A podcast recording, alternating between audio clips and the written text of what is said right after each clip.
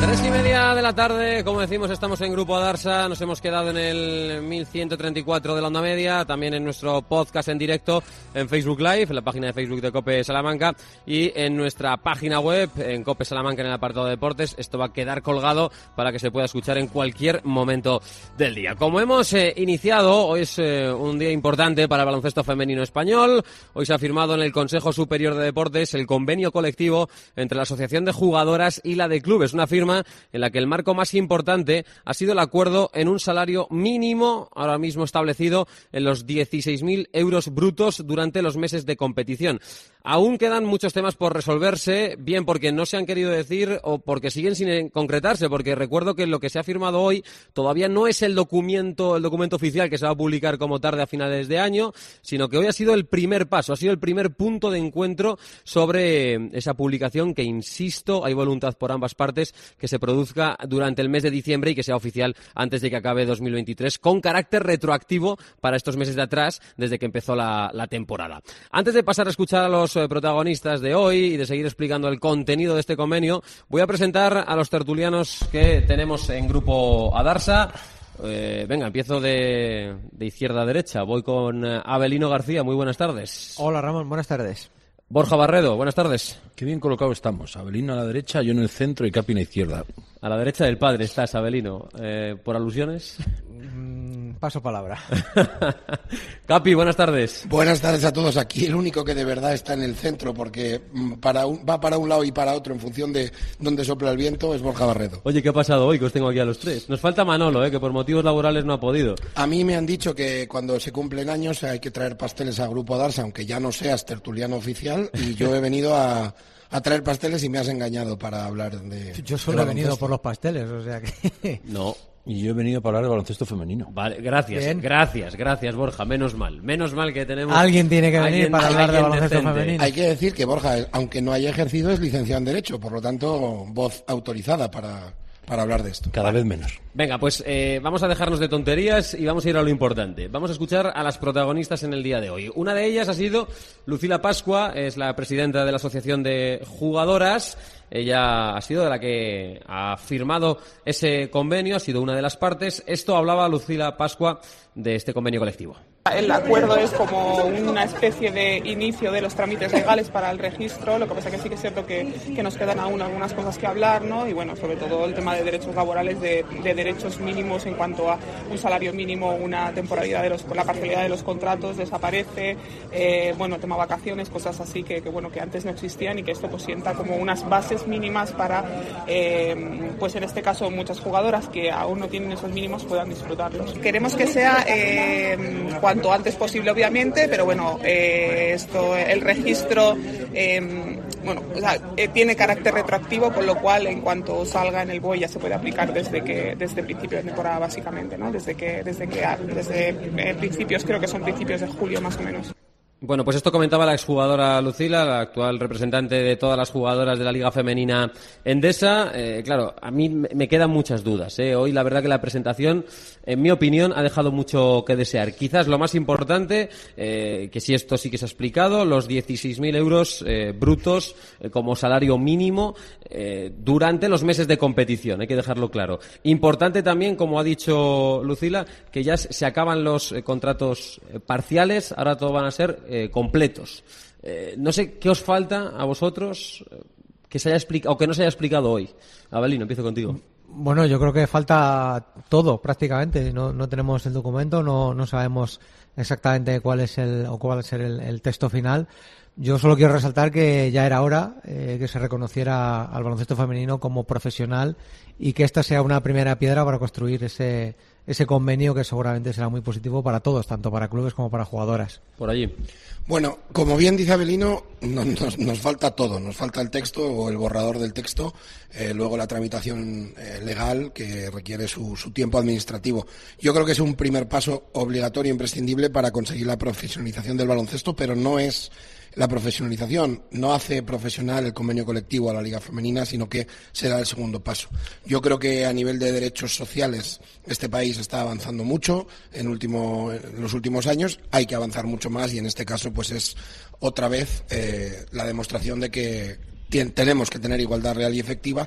No sé si tanto con los 16.000 o los 14.000 o los 18.000, que al final son cifras, sino también con, con, derechos sociales muy importantes. Vamos a escuchar a Lucila Pascua hablando de la parcialidad de la que yo mencionaba antes, que eso se ha acabado las jugadoras a las que eh, les afecte el convenio, por llamarlo de alguna manera, eh, tendrán, que tener contratos a tiempo completo. Tenemos un artículo que trata el tema de la maternidad, eh, no es muy específico, pero sí que, bueno, como sí que es cierto que el tema de la ley del deporte mejora muchísimo el tema de la maternidad, pues, bueno, es, cierto que el convenio como hablábamos, es de mínimos, ¿no? Eh, que a partir de aquí vamos a empezar a construir y a renegociar y bueno, una de las cosas que nos quedan un poquito pendientes para, para mejorar es el tema de la maternidad y hacerlo mucho más específico, pero bueno, estamos muy contentos con el acuerdo. Importante también ese aspecto de la maternidad, eh, lo decía Lucila Pascua acerca de lo de la parcialidad también. Y ahora Carmen Muguruza, ¿no? Por parte de los clubes, es la presidenta de la Asociación de Clubes. Esto decía del convenio. Yo creo que el marco general es el que garantiza un salario mínimo a las jugadoras y no estamos hablando de aquellas que están en selección española, etcétera, sino de todas esas jugadoras que, que no se ven y que a veces no sabemos su nombre y apellido, garantizar un marco estable con una jornada completa y con un salario mínimo durante los meses que dura la competición, que creo que para muchas de ellas es un paso muy importante. Son 16.000 euros brutos los meses de competición. Aprovecho con esto último que ha dicho Carmen Muguruza. Son 16.000 euros brutos durante los meses de competición, que son nueve meses. Mm, Borja, el debate está ahora. Eh, claro, es estupendo, ¿eh? y me parece, como bien ha dicho Capi, pasos a seguir que, tienen que seguir dándose. Ahora, los clubes más eh, modestos, que son la mayoría ¿eh? en esta liga, hay que ser realistas, ¿podrán asumir esto? Bueno, ahí se plantea un problema porque es una muy buena noticia. Está claro, como bien ha dicho Capi, que esto tiene que cambiar. Lo que no puede ser es lo que estaba ocurriendo hasta ahora, que no tenían derechos ninguno y obligaciones muchas por parte de los clubes, que eran los propietarios de las jugadoras. Pero sí es cierto que habrá varios clubes, y no hace falta decir nombres, que lo vayan a pasar mal en Liga Femenina. Eh, o se mejora el tema de apoyo, ahora un siguiente paso es apoyo a los clubes, apoyo a patrocinadores, o va a ser muy complicado que, algunos que algunos clubes puedan salir con 10 jugadoras. Yo echaba cuentas, al final son 10 jugadoras por 9 meses, si os ponéis a multiplicar sale muchísimo dinero. Eh, pero es lo mínimo que se pide. Pero, mínimo, ese cuenta es mínimo. Que voy, es, lo mínimo, ¿no? Pero sí es cierto una cosa que ahora entra el siguiente paso y ahí el Consejo Superior de Deportes yo creo que tiene que dar un paso más, intentar hablar con organismos, intentar hablar con, las, con los empresarios y demás, para intentar llegar a un acuerdo, porque lo que no queremos es que esto sea subvencionado, que el deporte femenino o el deporte masculino sea subvencionado por las instituciones y hay que apoyar un poquito a la empresa privada, porque si no, este primer paso está muy bien, pero el siguiente, que es el que dice Lucy, que estoy muy de acuerdo, que es intentar ir, aspirar a un poquito más, o empezamos a, que las empresas puedan desgravarse el apoyo a, los clubes o si no, esto no tiene sentido. Venga, más opiniones acerca de cómo lo van a pasar a los clubes. Abelino. Estoy totalmente de acuerdo con, Borja. Eh, este primer paso era absolutamente imprescindible y necesario. Y el segundo paso, como bien dice Borja, es que eh, ese apoyo se vea reflejado en las empresas para que las empresas puedan invertir, para que los clubes puedan completar y tener unos presupuestos de mínimos, ahora mismo ya estamos hablando de presupuestos de mínimos, para poder fichar a esas jugadoras con ese mínimo sueldo que está establecido ya por convenio. Decía alguien en la carrera que yo estudié que las empresas que pagan miseria y son rentables porque pagan miseria no son empresas rentables. Entonces es bien sencillo. Si con un convenio de mínimos, tampoco eh, para tirar cohetes, hay clubes que no llegan a los mínimos, esos clubes tienen que descender o esos clubes tienen que parecer. Yo aquí soy muy radical. Si un bar abre pagando en A y en B sin las cotizaciones, sin las horas que le corresponde extra a su camarero y solo con eso se mantiene, ese bar tiene que cerrar. Por lo tanto, en este caso, aquí soy muy radical. El club que no llegue que no juegue. Y además me parece una muy buena noticia para la profesionalización de la liga y probablemente para una hipotética reducción de la liga, teniendo en cuenta los criminales calendarios a los que llevamos viendo desde la pandemia. Yo no estoy nada de acuerdo con lo que dice Capi. Bueno, es, vive en el mundo de Heidi y hay que respetárselo y ya está. Bienvenido sea y listo. Yo solamente evalúo 16.000 euros brutos. Va a llegar a la situación en la que a lo mejor tengas como jugadoras profesionales, habrá que pedir a la federación qué número de jugadores vas a tener profesionales. No creo que puedas tener 12 jugadoras para poder pagarle eso.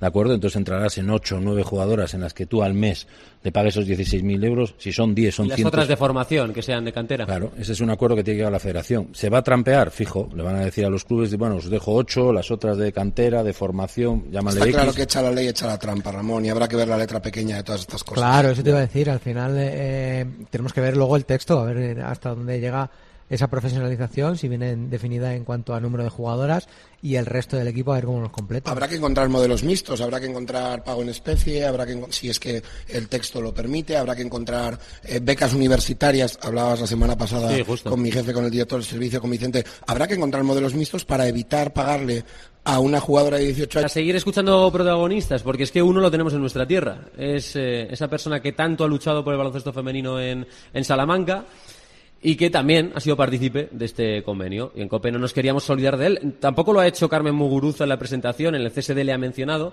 Y estamos hablando de Carlos Méndez, esto ha dicho. Yo creo que es un tema muy importante para lo que es seguir el desarrollo del baloncesto femenino y el deporte en la mujer. Eh, bueno, originariamente el de- baloncesto femenino fue el primer deporte en tener un convenio colectivo hace ya más de 20 años. Hubo que actualizarlo porque ya no cabían las renovaciones automáticas y bueno, la verdad es que después de dos años de trabajo con el sindicato de jugadoras, que la verdad es que han sido muy receptivas, y con Carmen, la presidenta de San Sebastián, pues bueno, eh, se ha logrado un convenio como ratificado por todos los clubes bastante importante. Desde 2008, eh, que no, no había convenio colectivo, es tremendo, claro. Por eso hablábamos de que son pasos positivos. También hablábamos con Carlos Méndez de los calendarios. Él decía que eso ya no solo depende de los clubes. Hay calendarios FIBA también, de lo que ahí no, no, no se puede meter mano. Pero yo creo que cuando hablamos de salarios mínimos profesionales es para que eh, la jugadora pueda vivir exclusivamente de esto. Que es que, Capi, vemos muchos ejemplos de las que luego se tienen que ir en verano para seguir compitiendo. Y claro, la carga de minutos es tremenda. Exacto, juegan 11 meses y medio, no tienen vacaciones eh, como tal por los calendarios FIBA, pero también por los 16 equipos de la Liga Femenina, que bueno, llevamos años eh, diciendo que es una salvajada. Yo aquí quiero incidir en lo que dice Borja, en lo que decía Borja antes. Eh, es el primer paso para una profesionalización de la Liga. La profesionalización lo que tiene que conllevar es probablemente una ley de mecenazgo para desgravar fiscalmente o bonificar fiscalmente de alguna manera a las empresas. Yo no soy el típico loco que solo quiere derechos para los empleados, también los quiero, pero también entiendo que esto, esta fiesta la paga, en este caso la familia Recio y en otros casos otras familias u otras empresas. Por lo tanto, habrá que ayudarlas porque eh, ha dicho una cosa eh, no sé quién en una rueda de prensa que tiene mucha razón. El fútbol femenino ha tenido un apoyo económico tan salvaje que yo no sé si el baloncesto femenino lo va, a- lo va a tener. Entonces hay que ayudarles. de Sería todo manera. más fácil, está claro. Está Sería claro. todo más fácil. Si llega un gran Un mecenas. Iberdrola por claro. detrás, un Endesa, Sí, sí, el sí. que sea, pero que, que- que de verdad Pero ponga el dinero. yo tengo una pregunta al respecto. Vosotros Rápido que te- vamos a tener Muy rápido, muy rápido. vamos a tener al ¿Vosotros pensáis que con 16.000 euros brutos en, al año, porque al final son nueve meses de competición, eh, jugadoras que cobren ese mínimo no van a seguir buscándose esos meses equipos para ganar más dinero? Sí, pero si cobras nueve meses a ese precio y luego puedes pedir un par de 16.000 euros. un par de meses de paro. 16.000 euros yo- con 20% de antes- Jorge, y saludamos a Juanca, al presidente de Perfumerías Avenida. Jorge Recio, buenas tardes, bienvenido. ¿Qué hay? Buenas tardes. Eh, Jorge, ya sé que esta entrevista no iba a ser para esto, pero justo eh, esta misma mañana se ha firmado el convenio, algo que tenía sus dudas también, ¿eh? porque eh, no estaba del todo claro si se iba a firmar o no. En una primera convocatoria decían que era para la firma, en una segunda convocatoria que era solo para explicar el estado del, convenio. Bueno, pues sí que se, ha firmado. Jorge, ¿esto cómo puede afectar, llevándonoslo aquí a Salamanca, que es lo que nos interesa? ¿Esto a Avenida le afecta para algo o sobre todo va a ser, como estábamos hablando, a clubes mucho más modestos? Bueno, el convenio es bastante extenso. No sé al final si se ha llegado a firmar o no que se ha firmado, porque Avenida desde, bueno que entré yo ya eh, hemos tenido un papel muy muy limitado en toda esta redacción, ya que estuvimos peleando muchos años por ello. El trabajo se quedó hecho y, bueno, lo habrán rematado la asociación de clubes, pero seguro decimos Avenida está como muy desvinculado tanto de la asociación de clubes como de, de la federación por un poco ya por, por cansancio después de tanto tiempo peleando. Entiendo que un convenio colectivo como tal siempre siempre es beneficioso, beneficioso para todos y bueno, yo creo que sí que había que dignificar eh, lo que era el baloncesto femenino, femenino en España y tener un convenio era importante, yo creo que para, para todos, sobre todo las jugadoras, para los clubes, para, para esa relación laboral que existe, existía, y por tanto hemos peleado, en este caso, a Avenida, ¿no? Yo creo que todo es positivo, está claro que, será mejorable, habrá que, empezar a andar, pero también era un, un, tema importante para el Consejo Superior de Deporte, ¿no? Para, para, para que, este convenio llegara a una firma de una manera, eh, pues eso, pública, para que vieran que, se están haciendo cosas, ¿no? Que, que llevamos trabajando mucho tiempo. Yo creo que cualquier convenio que regula una relación laboral entre un trabajador, trabajadora y, y un club en este caso o una empresa, pues es positivo porque eh, siempre suelen surgir problemas y es un buen, buen sitio para debatir o para que quede regulado muchas cosas que no que no deben ir ya directamente y deben estar ya tipificadas, ¿no? que, es, que es lo fundamental. Eh, Jorge, ¿por qué crees entonces que, hace años, cuando luchabais vosotros, como bien has dicho, se ninguneaba y ahora sí han sido capaces de, sacarlo? O por un interés por parte de, yo creo, del Consejo Superior de Deporte, de la propia Federación Española de Baloncesto, para poder intentar que lleguen más ayudas, como, me entiendes, al baloncesto femenino este, al, hacerlo profesional. Y, y ese ha sido un poco el empeño de todos. Cuando removábamos solo unos, unos pocos o un poco por ello, pues era muy difícil sacarlo cuando todas las partes se han puesto en, en marcha para poder formalizarlo por el beneficio de todos, pues ha sido mucho más fácil. Si encima tienes la ayuda del Consejo Superior de Deporte que quiere que, se hiciera cuanto antes y, y, comprometiendo ciertas también ayudas ¿no? al deporte profesional femenino del baloncesto, pues bueno, pues, pues ha sido todo mucho más fácil para, para ponerse manos a la obra. Estábamos aquí, Jorge, debatiendo, claro, que mm, eh, esto a los eh, clubes más históricos y más potentes de, la liga probablemente no, no, afecten. Sí que hablábamos de los riesgos que puede tener ahora pues clubes más modestos que, no terminen de llegar a pagar esos salarios y, no les quede otra que, abandonar eh, la liga en posteriores años. ¿Crees que por esto puede peligrar o no tiene nada que ver y es viable económicamente hablando el salario mínimo que se ha establecido? El salario mínimo que se ha establecido la mayoría de los clubes, yo entiendo que lo llevamos cumpliendo desde hace muchísimos años. Eso no es un problema para, para los clubes que estamos arriba, entiendo, ¿no? Pero bueno, sí es cierto que podía haber, haber equipos que, que les, vaya a costar más, ¿no? Pero de ahí a desaparecer yo no, no lo entiendo. Está claro que si queremos una liga profesional con una visibilidad importante, que nos den los medios, tenemos que ser profesionales en todo esto, ¿no? No podemos hacer la casa cada uno como quiera y luego que, que, el tema laboral esté en duda de, de, clubes, ¿no? Yo creo que eso es positivo. Si hay equipos que se tienen que quedar por el camino, creo que no será por esto, será por otras cosas, ¿no? Pero porque está claro que la liga está evolucionando, cada vez es más cara, cada vez entran equipos más importantes o con estructuras de ACB que, que tienen asumido muchos de los de las estructuras que no tenemos un club como nosotros, por ejemplo, que la tienen asumida como club ACB y eso al final, pues, pues bueno, si queremos una liga ser mejores, más profesional y donde realmente, pues eso, no haya tantas diferencias de un club a otro, bueno, yo, yo lo veo positivo, ¿no? Pero ya te digo, en este caso Avenida, la firma de ese convenio a nivel salarial no, no, no le va a influir absolutamente nada. A lo mejor hay otros clubes que sí, está claro. Sí, sí, sí. bueno, positivo, ¿eh? es la conclusión de este convenio colectivo, es lo que venimos hablando desde que el programa ha empezado. Jorge, estarás contento por lo de ayer, ¿no? Sí, hombre, siempre que será no está contento. está claro que, que más de donde veníamos de una catástrofe, del fin del mundo de este equipo porque había perdido un partido en Francia, pues bueno, pues, pues ahora pues a lo mejor ni somos tan buenos ahora ni fuimos tan malos en, en ese desliz o ese fallo.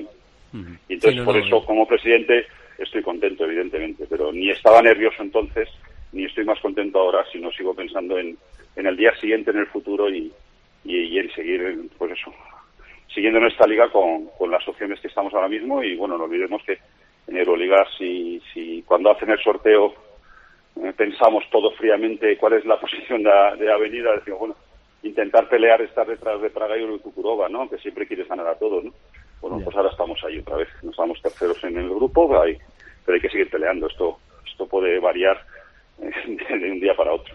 Sí, es lo que te iba a decir, que hay que seguir por este camino, pero vamos, que está bien marcado, ¿eh? yo creo, y desde el nivel defensivo está creciendo mucho Perfumerías Avenida, eso se está viendo en los últimos encuentros. Jorge, ya para irnos, ¿qué tal el, fichaje? ¿Cómo, ¿Cómo va ese, trámite? Nos decía Pepe que, estaba siendo complicado ¿no? a estas alturas de, de año.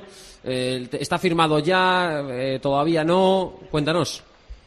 Este fichaje, hasta que no esté hecho la banca, no se puede hablar. Está claro que es muy complicado. En este momento eh, han existido, existen varias opciones, está claro que estamos trabajando en una, pero todavía no, no se ha llegado a, fructificar, ¿no? Pero ahí y, van saliendo opciones o representantes que dicen que y si saco esta jugadora, dice, bueno, a mí no me digas que si saco, si esta jugadora está disponible, yo puedo intentar a negociar contigo, ¿no? Entonces, es muy complicado a estas alturas que, sean jugadoras que, o sea, el deseo de tener una jugadora que esté fichada a otro equipo, que es lo que nos puede sí. bien por la calidad, es muy difícil salir y que salgan, pero bueno, seguimos trabajando y, está claro que en noviembre no va a haber fichaje, pero yo estoy convencido que en diciembre lo vamos a tener.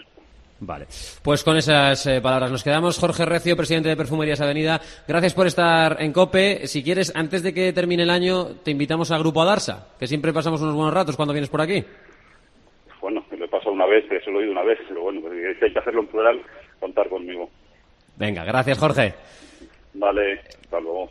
Mm, bueno, chicos, eh, de... ahora nos metemos con lo deportivo, eh, que también ha sido interesante lo que ha dicho del fichaje. ¿Algo que objetar en cuanto a lo del convenio colectivo y las declaraciones de, Jorge? A, mí me hubiera gustado hacerle una pregunta y es eh, ¿qué parte proporcional de culpa tiene Elisa Aguilar en la firma del convenio? Para bien. Para bien, claro, para bien. O para mal Jorge Garabajosa. A eso voy. Ahí está, ahí está el debate. Bueno, hemos escuchado, perdona Borja, hemos escuchado al presidente varias veces decir que las relaciones con la Federación, Avenida Federación, Federación Avenida han mejorado con la incorporación de Elisa o la marcha de Jorge Garbajosa. Así que, oye, que tanta paz lleve como descanso deja y, y que sean fructíferas esas relaciones con Elisa Aguilar. Jorge, ¿ibas a decir? No, volviendo con el tema del convenio colectivo y con el tema de los números, al final a insistir y pedir disculpas de los números que habíamos hecho antes, pero está claro que eh, en un mínimo de 160.000 euros, 180.000 euros que puede ser, pues habrá muchos equipos pequeños, como bien ha dicho Jorge, que lo van a pasar mal. Entonces, vuelvo a insistir en lo mismo. Hace falta reestructurar también otro, otros cimientos y arrancar desde abajo y, sobre todo, echar una mano a la empresa privada, que es la que tiene que sustentar este, este sistema. Bueno, pues con esto vamos a cerrar el capítulo del convenio colectivo. Nos centramos en lo deportivo. Antes, eh, quiero que escuches estas dos recomendaciones y vamos con esa victoria de Perfumerías Avenida con la que hablábamos eh, con Jorge Recio. Oportunidad irrepetible en Mercedes-Benz Sprinter. La furgoneta hecha a medida para tu negocio. Unidades en stock a precios especiales y condiciones únicas de financiación. Acércate a tu concesionario Adarsa de Mercedes-Benz y no dejes pasar la oportunidad. Adarsa, concesionario Mercedes-Benz en Salamanca. Polígono Industrial Montalvo 2, calle Oces de Duratón 25. Puf, esta persiana no sube. Nada, que no funciona. Papá, la persiana ha vuelto a fallar. Pero cómo no va a fallar si no es una persiana charra. Véalo seguro con Persianas Charras, una empresa 100% salmantina con más de 20 años de experiencia en el sector. Persianas, estores, mosquiteras, cortinas, persianas a motor y similares. Persianas Charras, en el polígono Los Villares, calle América, número 19. Deportes. Cope Salamanca. Estar informado. Pues venga, vamos con esa victoria. Gior 65, Perfumerias Avenida 81. Así se acaba la primera vuelta. Y antes de escuchar la opinión de los colaboradores, esto decía Pepe Vázquez del balance que hace de esta primera parte de la competición europea. Acabamos con balance positivo, sabemos que ahora nos, nos queda un pequeño tourmalet ¿no? con, los, con los tres grandes más, la, más el viaje a, a Villeneuve, pero bueno, eh, yo tengo plena confianza en el equipo, creo que la semana que viene contra Cucuraba si hacemos un buen partido podemos sacarlo adelante y ya te digo, cada partido es importante en Euroliga y, sobre todo en casa hay que intentar sumar todos los que se puedan, pero bueno, el balance al final es positivo y, y tenemos que seguir porque no, ni está nada hecho y, eh, y tenemos que ser ambiciosos para seguir e intentar escalar posiciones en la, tabla. Pues no puede ser otro que balance positivo, Capi. Cuatro victorias, tres derrotas en Euroliga para acabar la primera vuelta es buena cifra. Sin duda, yo voy a hacer 30 segundos de análisis de ayer. El equipo defensivamente lleva semanas, ya no solo el partido de ayer, a un nivel altísimo. El otro día en el partido con, con Polkovic estuvo también rayando un nivel defensivo muy alto. En ataque las cosas van saliendo. Lo que pasa es que obviamente la rotación está muy, muy, muy limitada por el tema de Fasula y por las distintas eh, lesiones pues de Shakir o de, de Laer que han ido mermando la rotación. Pero a mí me parece que el equipo está espectacular. Y hago una reflexión de 20 segundos también. Eh, a mí me parece, lo decía eh, Jorge Recio antes, pero es que a mí me parece increíble que eh, Avenida esté 9-0, si no me equivoco, no sé si 9 o 10-0 en Liga Femenina, haya ya jugado con Valencia, eh, esté 4-3, si no me equivoco. Es 9-0 en, en Es Liga. 9-0 en Liga. Euroliga, 4-3. Perdonadme que estoy hablando de memoria. 4-3, habiendo ganado al subcampeón de Europa el año pasado, Mersin, habiendo ganado en Land, eh, perdón, habiendo solo perdido un día, efectivamente un día muy malo en Landes, donde ayer perdió Virtus, no deben ser tan malas las francesas. Por lo tanto, a mí lo de llevarse las manos en la cabeza hace 15 o 20 días por eh, un equipo que ha perdido tres partidos en toda la liga regular, Supercopa aparte, me parece increíble. Así que creo que eh, un nueve y medio de momento para Avenida. No, muy de acuerdo con Capi, tiene toda la razón y es el primero que dije la semana pasada que se- nos estamos volviendo locos con la exigencia avenida, ¿no?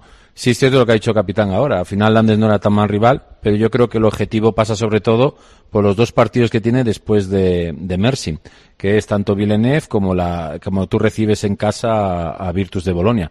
Si tú sacas el partido de Villeneuve allí y, y ganas el de Virtus, estás prácticamente medio clasificado entre tercer y cuarto puesto. Yo añadiría también que se puede ganar perfectamente a Chukurova aquí, porque los partidos en casa son eh, distintos. Evidentemente, eh, Chukurova sí es una constelación de estrellas, sin ninguna duda. Así que si se pierde, tampoco pasa nada. Y ahora estamos pillando un equipo bastante ma- más rodado. Me vais a perdonar, yo no sé qué pasa hoy. Tú irrumpe, o- Abelino, o qué día, qué es hoy, debe ser la lluvia que, que pasa aquí cualquier cosa, pero yo solamente matizar una cosita con el, pa- con, con el partido de, de, de Landes. Eh, evidentemente, criticamos la derrota eh, y criticamos más que la derrota el cómo se perdió y la actitud que tuvieron las jugadoras en ese momento. Y si no recuerdo mal, incluso yo mismo dije que eh, con respecto a las críticas de redes sociales Sí, y demás, sí, sí. Que no era el momento, que era un, un traspiés y que esto habría que levantarlo. Porque el- no, pero lo de Capi va No, por, la, por las redes sociales. Sí, sí, yo que- yo más que la tertulia, No, que no, si no me lo tomo lo personal. Pero te has notado atacado, Abelino. Bueno, No, no, no, eh, pues- es que noto aquí un poquito No, de no, no, no, jabón, no. que no entiendo muy Para bien el nada, para nada. Pero Sobre- escucha, no, que solo quiero decir eh, eh, que, que chapó por, por Pepe, creo que el, el parón de ventanas FIBA le vino muy bien al equipo, eh, colocó a los roles, se dio por fin cuenta que tiene una excelentísima jugadora como Coné, que le está sacando un provecho más de, de lo Pero que ¿Tú, tiene. crees, ¿Tú crees que no lo sabía ya hace un mes, Abelino? Bueno, no la ponía de titular. Bueno, pero Con- por, con perdona. configuración de plantilla, ahora está jugando Ah. de 5. Claro, bueno. Simplemente, sin perdona Borja, simplemente decir que sobre todo era por la afición, que quizá pasamos del tremendismo al superoptimismo y creo que hay que medir las- la intensidad así, de las emociones. Somos todos ¿eh? así, hombre. Esto es... No, no me refería ni Es a lo bonito del deporte también, ¿no? La Claro. Si no fuéramos así, no estaríamos aquí hablando en COPE, coño. Está claro. La realidad es que este Avenida y, este- y Pepe Vázquez ha conseguido Cuidado. crear un grupo de trabajo, crear un equipo. Como bien has dicho tú ahora, está marcado los roles. Hemos descubierto una CONE que en el 5 todavía es mucho más dominante que en el 4. Y yo creo que hay que quedarse con eso, ¿no? Que el equipo da la cara, compite. Ayer encima estuvieron acertadas en el lanzamiento exterior, muchas jugadoras que en otros partidos no han aparecido. Y creo que por ahora todo perfecto. Bueno, Ya yo, para cerrar, yo- yo sigo poniendo un pero y sigo esperando a, a, a Brian Harley. Yo añado un, pro con respecto a la diferencia con respecto al año pasado. Cuando las cosas empezaron a ir regular, eh, el entrenador generó, el entrenador del año pasado, Roberto Íñiguez, generó una ansiedad colectiva y este año la intensidad de las emociones, ese termómetro lo está llevando Pepe Vázquez y lo está llevando a la perfección bajo mi humilde punto de vista. Suscribo cada una de las palabras. El fichaje, ¿qué queda? En diciembre, ya hemos escuchado al Presi. Cuanto antes para En que, diciembre. porque en diciembre tiene tela, como dice Pepe un Tourmalet, y para que la gente no llegue muy reventada el mes de abril. Yo con que esté 15 días antes del partido de Villeneuve, perfecto. Pues ahora, con eso nos quedamos. Capi, gracias. Un saludo a todos. Borja Barredo, gracias. Muchas gracias. Abelino, gracias. Gracias, Ramón. Espero juntar a tantas estrellas juntas aquí en Deportes Cope Salamanca, esta constelación que tenemos propia en las tertulias. Mañana, a partir de las 3 y 25 de la tarde, vamos a volver. Gracias por elegir Deportes Cope Salamanca. Ahora seguimos contándote todo lo que te interesa en la tarde de Cope.